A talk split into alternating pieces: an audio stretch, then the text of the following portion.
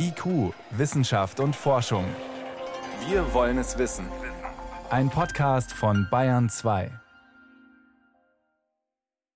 Willkommen zum Corona News Podcast Folge 38 mit Jan Troczynski aus der Wissenschaftsredaktion des Bayerischen Rundfunks.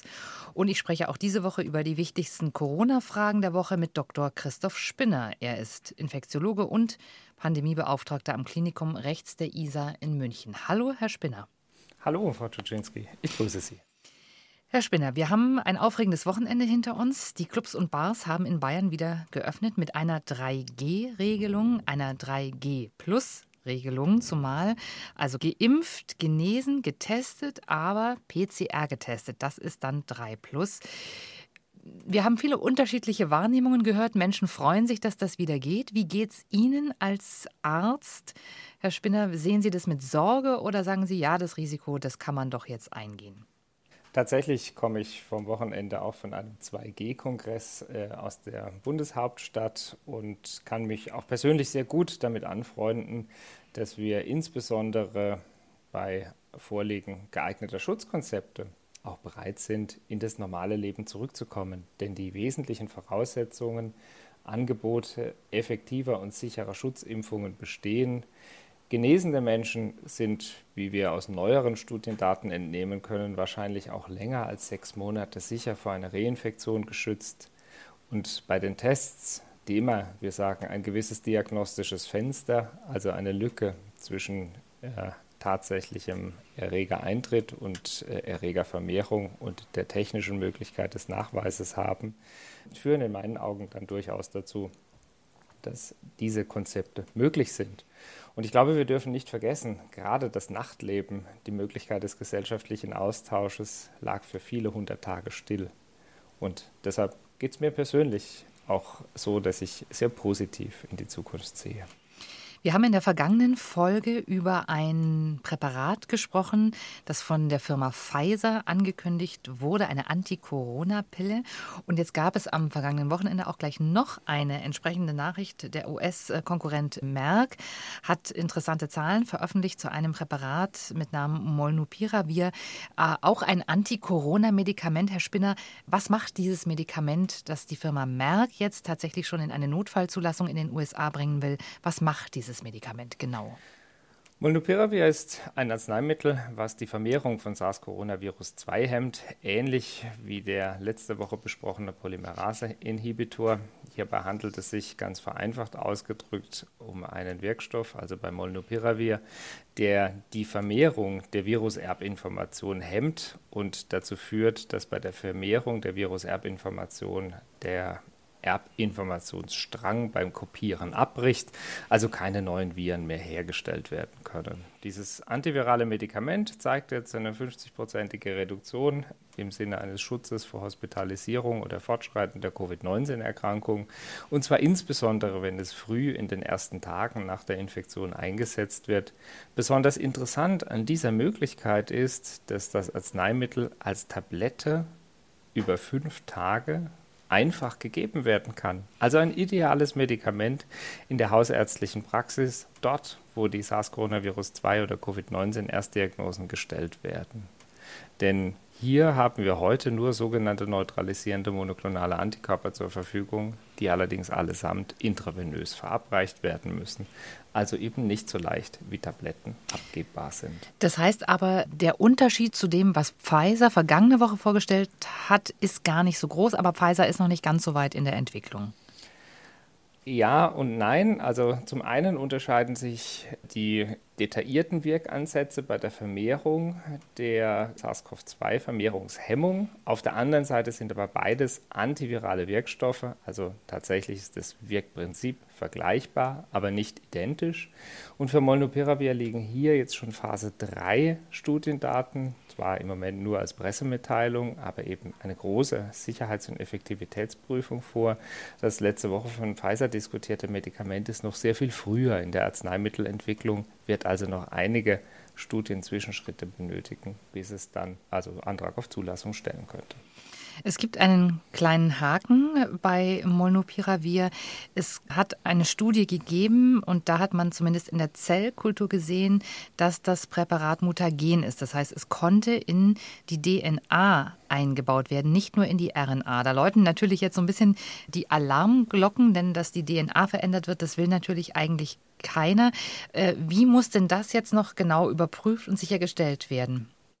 Also zunächst ist es so, dass diese Wirkstoffe, die zum Kettenabbruch bei der Vermehrung von Erbinformationen führen, in aller Regel hochspezifisch sind. Das heißt, sie können gar nicht überall wirken, denn sie müssen dort, wo DNA entsprechend verarbeitet wird, zum Beispiel im Zellkern, überhaupt hinkommen. Das heißt also, Zellkulturmodelle lassen sich nicht eins zu eins übertragen und auch Molnupiravir durchlief jetzt drei unterschiedliche Studienphasen, also Einsatz im Labormodell und dann von Phase 1 im Menschen bis hin zur Effektivitätsprüfung. Darüber hinaus wird es ja nur sehr kurz, nämlich etwa fünf Tage eingesetzt. Also allesamt Faktoren, die zumindest bislang keinerlei Hinweise darauf geben, dass es unerwartete Nebenwirkungen gibt. Ganz im Gegenteil, die Verträglichkeit in den Studien zeichnete sich aktuell durch eine Verträglichkeit auf Placebo-Niveau aus. Man muss bei all diesen Arzneimitteln, die direkt mit der RNA oder DNA interagieren können, natürlich besonders große Sorgfalt walten lassen. Aber genau deshalb werden diese Studienprogramme auch so aufwendig vom Labor über Tiermodellstudien bis hin zum Menschen designt und durchgeführt. Sie haben vorhin schon angesprochen, es gibt noch eine andere Schiene, das sind die sogenannten neutralisierenden Antikörper. Da gab es eben auch Ankündigungen, entsprechende Medikamente jetzt auf den Markt zu bringen, etwa von AstraZeneca im vergangenen August. Das ist aber etwas, was dann intravenös gegeben werden muss.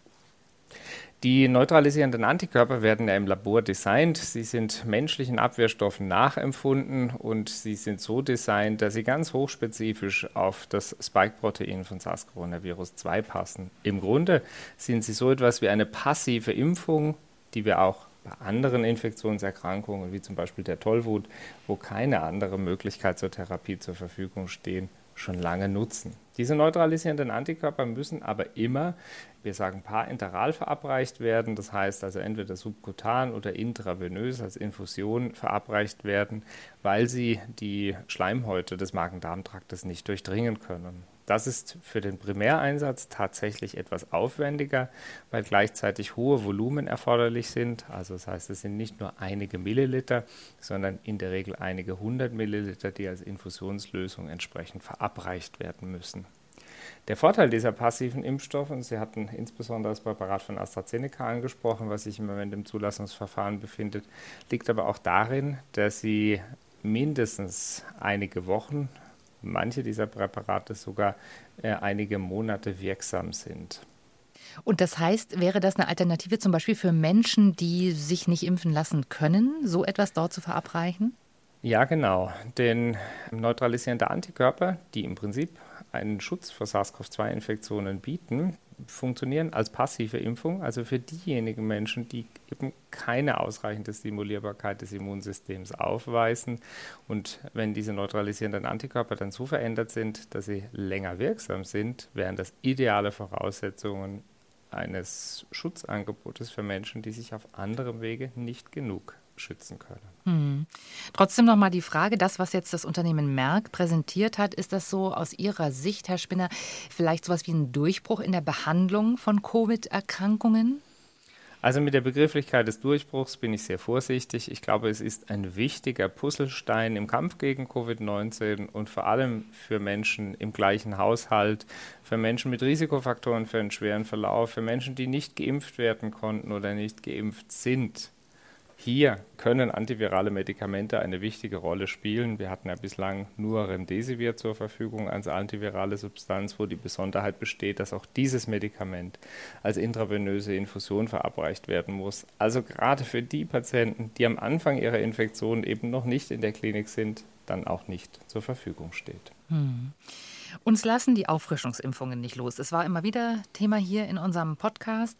Jetzt hat sich die Europäische Arzneimittelbehörde EMA gestern noch einmal offiziell geäußert und eine Empfehlung ausgesprochen für den äh, Covid-19-Impfstoff von BioNTech Pfizer und auch für Moderna, also die beiden mRNA-Impfstoffe. Und die Empfehlung lautet für Immungeschwächte äh, frühestens 28 Tage nach der zweiten Dosis eine dritte Impfung zu geben. Und da war jetzt interessant zu beobachten, also wieso muss die EMA jetzt eigentlich noch eine Empfehlung geben. Äh, der Impfstoff war ja im Prinzip schon zugelassen, aber eben nicht für die dritte Impfung. Ist das der entscheidende Unterschied? Ja, ich glaube, hier kommt es wirklich darauf an, genau hinzuschauen. Denn Arzneimittel werden und Impfstoffe werden ja nicht nur für einen Einsatzzweck zugelassen, sondern auch die Dosierung und das Applikationsintervall sind üblicherweise Bestandteile der Zulassungsinformation. Das bedeutet, so wie zum Beispiel Comirnaty, der BioNTech-Pfizer-Impfstoff, eben zweimalig verabreicht wird mit einem Mindestabstand von drei Wochen, oder der Impfstoff von Janssen oder Johnson Johnson nur einmalig verabreicht wird.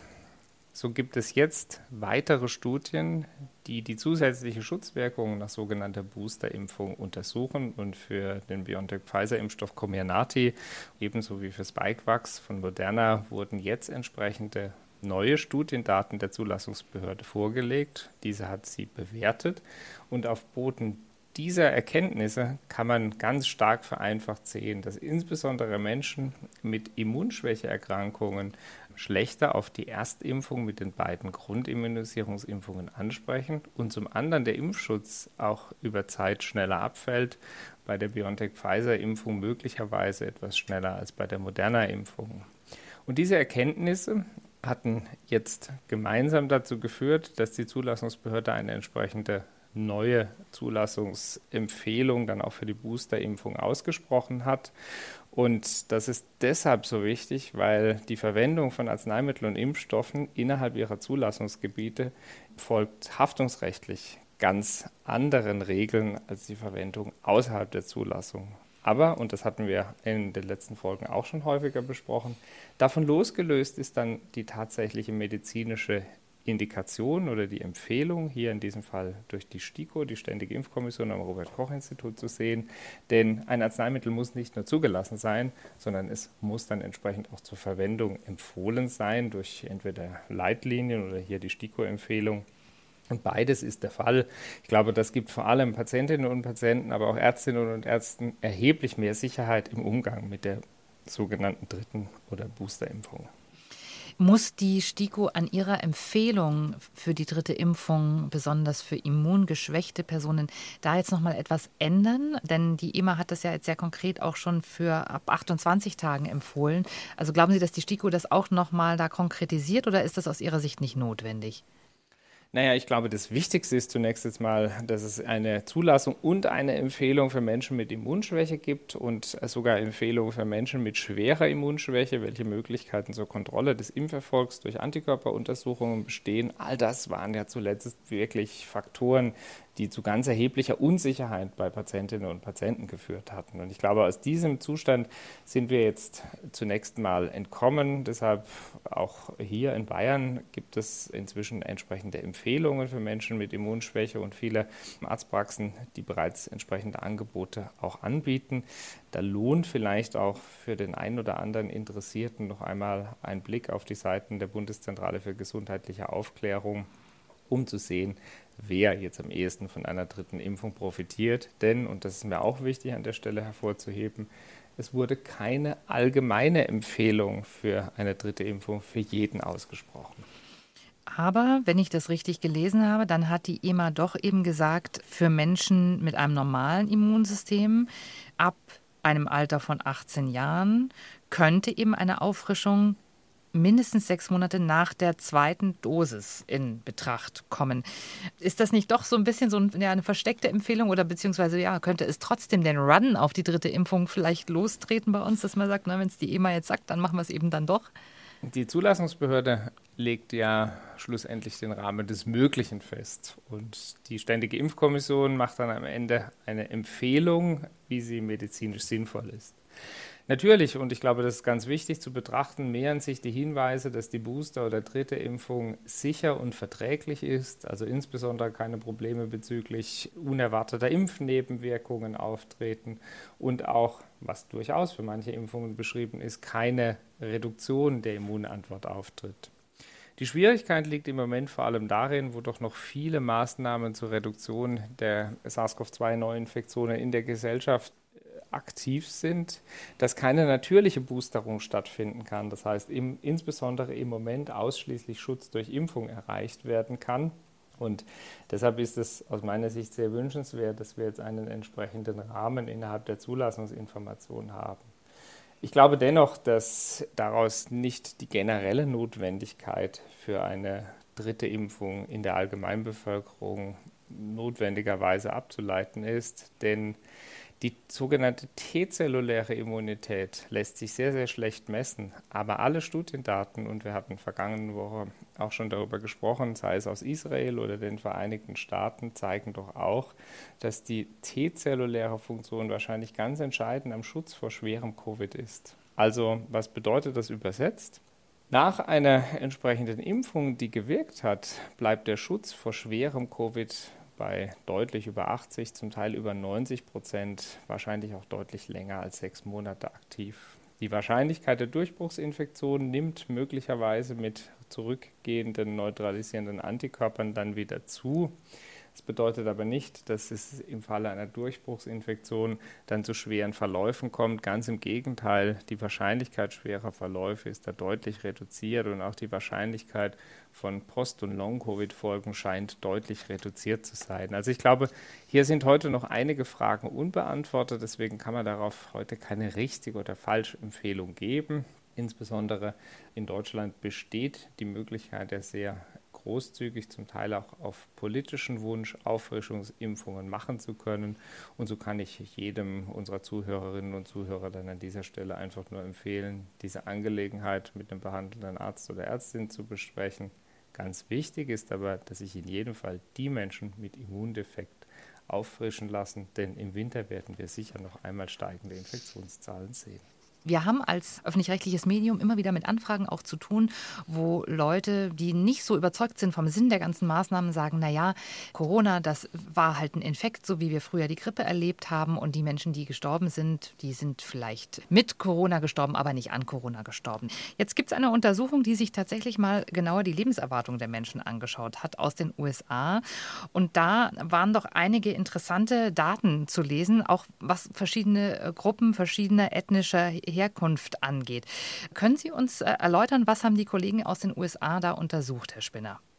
Ganz vereinfacht hatte man sich die Lebenserwartung im Kontext der Pandemie genauer angesehen und im Grunde konnte man sehen, dass bis 2018 eine kontinuierliche Steigerung der Lebenserwartung auch in den USA beobachtet wurde und dann zwischen 2018 und 2020, also mit Beginn der Pandemie, ein entsprechender Rückgang um im Mittel 1,88 Jahre in den USA beobachtet wurde, was insofern schon bemerkenswert ist, weil es in der letzten Dekade eigentlich ausschließlich eine kontinuierliche deutliche Zunahme der Lebenserwartung gab. Und besonders interessant, Sie hatten es in der Anmoderation schon gesagt, ist, dass besonders ethnische Minderheiten von einem ausgeprägteren nachteiligen Effekt betroffen sind also sehr viel stärker von der Covid-19-Pandemie und der damit reduzierten Lebenserwartung betroffen sind. Und da, auch darüber hatten wir tatsächlich vor vielen Wochen schon einmal gesprochen, dass es Studiendaten gerade aus den Vereinigten Staaten gab, dass nicht weiße Menschen dort häufiger an Covid-19 und auch signifikant häufiger an schwerem Covid-19 erkranken. Und ich glaube, das illustriert auch ein wenig die gesellschaftliche Herausforderung. Nicht nur, dass es eine der ersten Studien ist, die wirklich zeigen kann, dass durch die Covid-Pandemie in den Vereinigten Staaten die Lebenserwartung zurückgegangen ist, sondern offensichtlich einzelne Bevölkerungsgruppen davon auch deutlich stärker betroffen sind als andere. Und ich glaube, eine, ein Effekt ist besonders schwer zu messen. Auch den hatten Sie angesprochen in der einleitenden Moderation. Wir dürfen ja nicht nur Covid betrachten, sondern wir müssen immer auch die übrige medizinische Versorgung betrachten. Und erinnern Sie sich, in der ersten Welle kam die übrige medizinische Versorgung fast vollständig zum Erliegen. Es ist also durchaus denkbar, dass die Versorgung von anderen Erkrankungen erheblich beeinträchtigt wurde. Und gerade zur Herz-Kreislauf-Gesundheit, Herzinfarkten gibt es auch tatsächlich Daten, dass deutlich weniger Menschen in Kliniken behandelt wurden. Das heißt, die Menschen sind dann vielleicht nicht an Covid-19 gestorben, aber es gibt eben doch einen indirekten Zusammenhang äh, zur Gesundheitsversorgung in der Pandemie.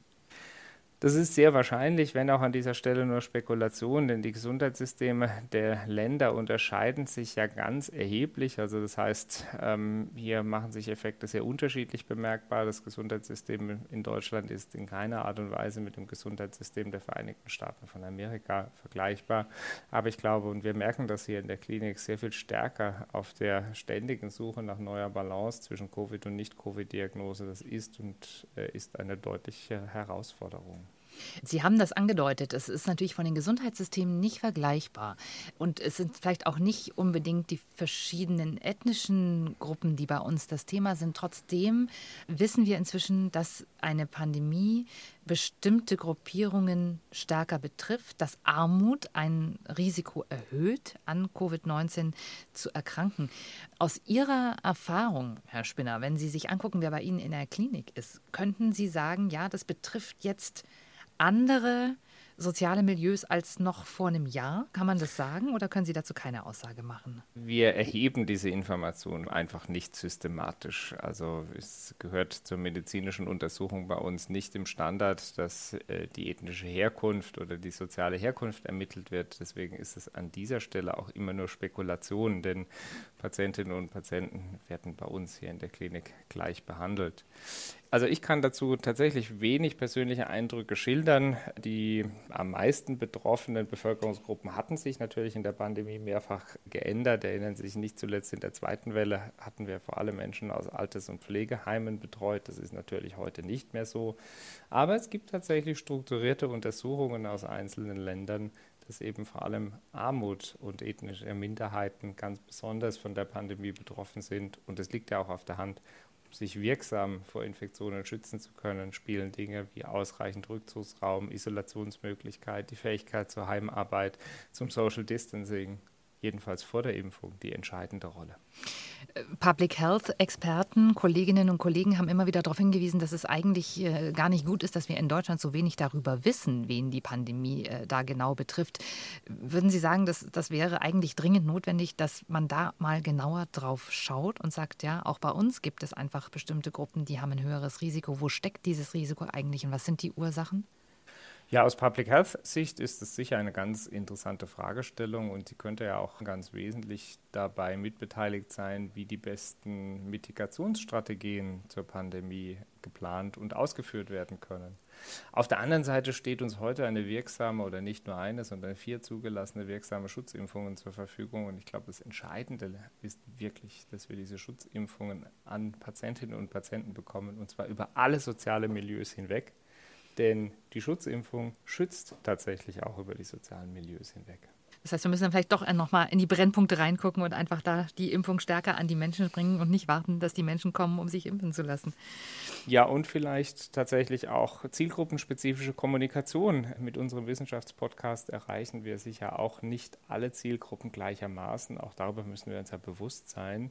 Und so spielt, glaube ich, die richtige Information für die richtige Zielgruppe eine ganz entscheidende Rolle. Letzte Frage für heute, Herr Spinner, zum Thema Impfen. Die Impfzentren in Bayern werden jetzt systematisch geschlossen oder zumindest verschlankt, verkleinert. Wie sehen Sie das? Ja, sagen Sie, das ist jetzt auch der richtige Schritt? Äh, jetzt können wirklich Ärztinnen und Ärzte das übernehmen oder sagen Sie, ähm, naja, die Struktur hätten wir vielleicht doch noch ein bisschen aufrechterhalten sollen, eben um Menschen einfach zu erreichen, die wir sonst vielleicht über Ärzte nicht erreichen? Aus meiner Sicht ist das Entscheidendste niederschwelligen Zugang zur Impfung anzubieten. Und tatsächlich sind die Impfzentren ja nicht nur mit einem niederschwelligen Zugang assoziiert, denn Sie erinnern sich, man musste sich registrieren über ein nicht wenig komplexes Internetformular. Auch hier entstehen gewisse Hürden. Auf der anderen Seite gibt es heute eine breite Verfügbarkeit der Impfung ich glaube aber, dass wir längerfristig auch von Impfaktionen profitieren können, wie in Einkaufszentren, in Innenstädten. Die Vereinigten Staaten von Amerika nutzen hier sehr niederschwellige Konzepte, schon sehr viel breiter und sehr viel länger. Und im Kontext Covid-19-Impfung gab es ja auch bei uns viele zum Teil erfolgreiche Ansätze. Also vielleicht kann man beides tun, die Impfung niederschwellig in der Breite bei Ärztinnen und Ärzten verfügbar halten, aber gleichzeitig durch Schwerpunktimpfaktionen eine ausreichende Verfügbarkeit sicherstellen. Dann nehmen wir das als Empfehlung für die Zukunft. Herr Spinner, ich danke Ihnen für alle Antworten für diese Woche. Nächste Woche an dieser Stelle sprechen Sie mit meinem Kollegen Johannes Rostäuscher. Wir sprechen uns in zwei Wochen wieder. Dankeschön. Ich danke Ihnen, Frau Tuschinski. Alles Gute und bis in 14 Tagen.